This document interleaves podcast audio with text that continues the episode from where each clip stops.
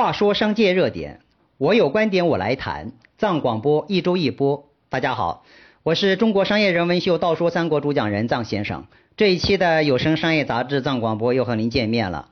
最近啊，我和团队对每一期的藏广播的设计形式做了一次总结。大家认为呢，以往藏广播长达近十分钟及涉及若干个热点话题点评，不太符合碎片化时期的知识分享的习惯。从本期开始呢，每期藏广播将会只点评一个具体的商界热点话题，从而让大家在短耳精的表达环境当中相对完整的收听我的观点内容。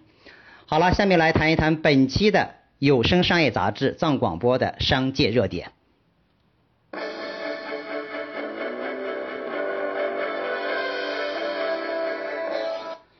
这一次我们来谈一谈鞋服时尚领域的热点话题。说到时尚，还真别说，藏先生本人和时尚领域还是有缘分的。曾几何时啊，好歹在负责过时尚产品的品牌管理及营销管理工作，不仅承担企业对外发言人的角色，也曾经深入过时尚产品的研发体系。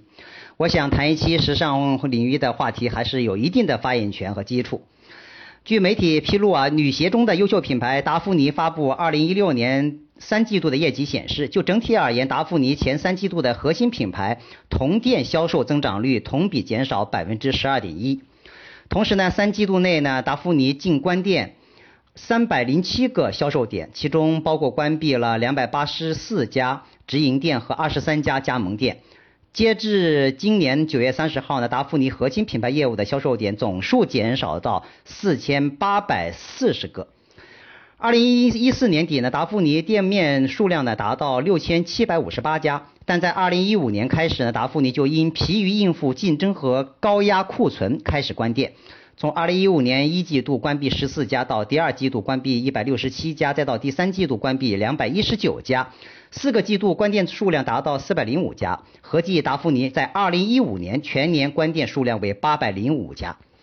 说完达芙妮呢，七日的鞋王百丽同时呢面临这样的市场的困境。百丽的中期的业绩报告就显示啊，截至八月中旬呢，较去年同期下降百分之十九点七。其中呢，鞋类业务持续的低迷。上半财年呢，该板块较收入较去年同期下降了百分之十二点七。百丽为此关闭了三百七十八家鞋类店铺，并称啊，关店计划在未来一到两年之内将仍然继续。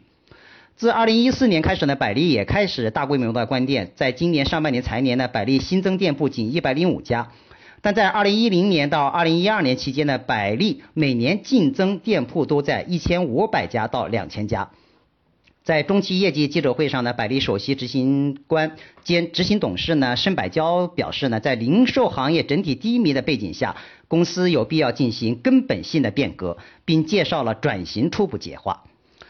不管是达芙妮、百丽这些鞋类品牌，包括各类型的服装品牌，一样面临着不同程度的店铺缩减及市场低迷的现象。比方讲呢，我这一年以来会经常接入到 Prada 和 Burberry 等奢侈品牌的产品促销信息，甚至包括店铺销售人员的电话邀约促销。由此可见呢，不仅仅店铺店销对于任何品牌而言均面临着实际的经营困难，包括产品库存现象，可谓是一直以来近些年时尚产品滞销的话题。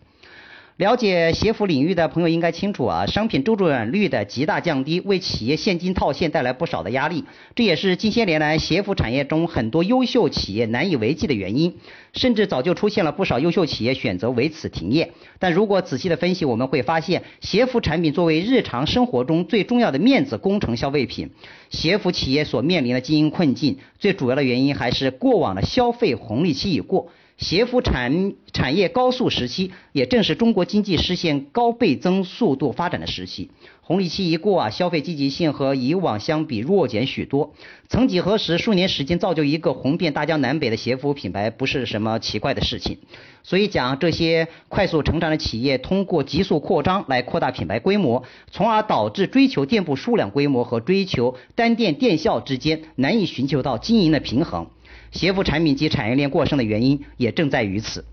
特别是啊，鞋类产品和服装产品相比呢，其优点在于季度产品 SKU 的数量相对减少，缺点在于鞋类产品一旦产生过季库存，受到气候影响及周期过长呢，鞋类产品不像服装产品容易保证库存产品的品质。当然了，还有一个很重要的原因就是，随着国内鞋服产业链上下游生产成本及下游店铺运营成本的大幅度增加，较大幅度的削减了产品利润空间，这也是有效高效店铺不再四面开发的一个原因。那么，对于未来的对策，到底应该如何去应对？我的具体的看法是什么呢？首先呢，在无处不在的互联网信息时代，时尚产品消费其实上呈现了越来越细分的趋势。而且以攀比消费心理开始向自我价值呈现的消费心理方向进行变化，并且啊，目标品牌消费的转移率也越来越高，所以我们还是应该回归到产品本身来谈问题。时尚女王香奈儿女士不是有句话吗？叫做“潮流稍纵即逝，风格永存”。我认为啊，风格这两个字其实是国内依然没有太多的鞋服品牌可以真实的做到。比如讲呢，以往众多泛群体女性潮流产品大多是依托少女情怀产品或时代潮流性产品，从而大行其道。从泛群体时尚到个性化时尚变化时期，风格恰恰是应该最具体实施的焦点。以往挂着羊头卖狗肉，明显无法再行得通。就像部分专业人士的观点，不管是女鞋、男鞋还是服装产品，品牌消费已经过剩，鞋服产品的自救不应该围绕店面展开，而是应该围绕商品和消费者展开。对于企业而言的话，及时抓住市场风向，打造精准的品牌定位，才是获得市场的关键。恰恰呢，具体风格化又是最终的品牌定位的输出的路径，因为时尚产品的风格二字本身已经涉及到经营的顶层设计。另外呢，就是终端渠道的细分化。以往主流步行街专卖店消费和这个商场店铺消费，毫无疑问已经明显减弱。在吃喝穿一条龙的生活购物中心、群体个性化消费场所及互联网消费平台等线上线下终端选择上，鞋服品牌到底应该如何去选择？是否如江湖传言那样，必须实现全渠道化？我想这应该是关乎品牌实现战斗的阵地选择问题。不同鞋服品牌应该依据自己的独立的阵地，选择是不是实现全渠道化，也应该有着自己的主次之分。如此呢，任何一个品牌仅依靠疯狂开店扩大品牌发展规模，已经很难继续凑效。店铺经营单店效益的可能可实现性，才是最为根本的事情。其三呢，就是终端消费体验化、场景化的时代已经来临，终端形象及产品展示空间未来不再是干巴巴的产品陈列，更多将要融合品牌风格定位相吻合的体验。这种消费体验场所在于它的场景化的实现，是基于消费者的实际需求。场景化在于故事内容的体现，也正如此呢，在非常有限的产品终端展示空间内拥有创新的故事体验，这就涉及到每个季度产品的研发创新及控制问题，产品系列结构的大而全，SKU 数量的多而繁杂的情形就需要改变。总而言之啊，我个人认为。鞋服时尚领域的另一个春天即将开始，在这个春天的当中，任何一个鞋服品牌不会再像以往那样扮演着一个快速抢劫者的角色，更多在于如何自我提升时时尚创新的空间。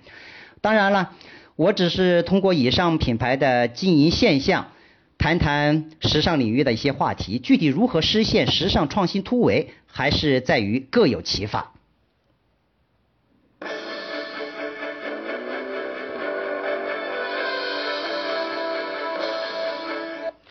话说商界热点，我有观点我来谈。藏广播一周一播。当大家在收听这一期的有声商业杂志藏广播的时候，或许我正在倒数三国广州第三场的工作现场进行忙碌。在这一场中，我给企业家和创业家们主讲的内容是角色的战争。我是谁？我是中国大型商业人文秀倒数三国主讲人藏先生。好了，让我们在歌曲《你送我一支玫瑰花》的旋律中结束本期的藏广播。我们下周再见。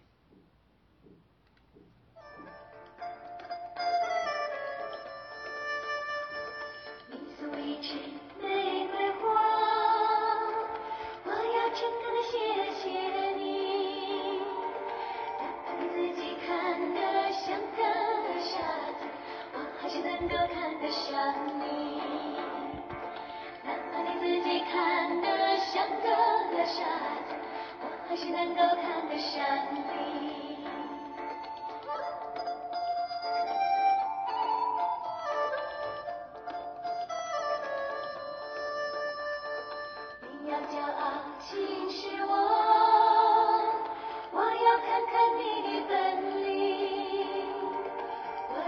加上一个比你还强的就会刺痛你的心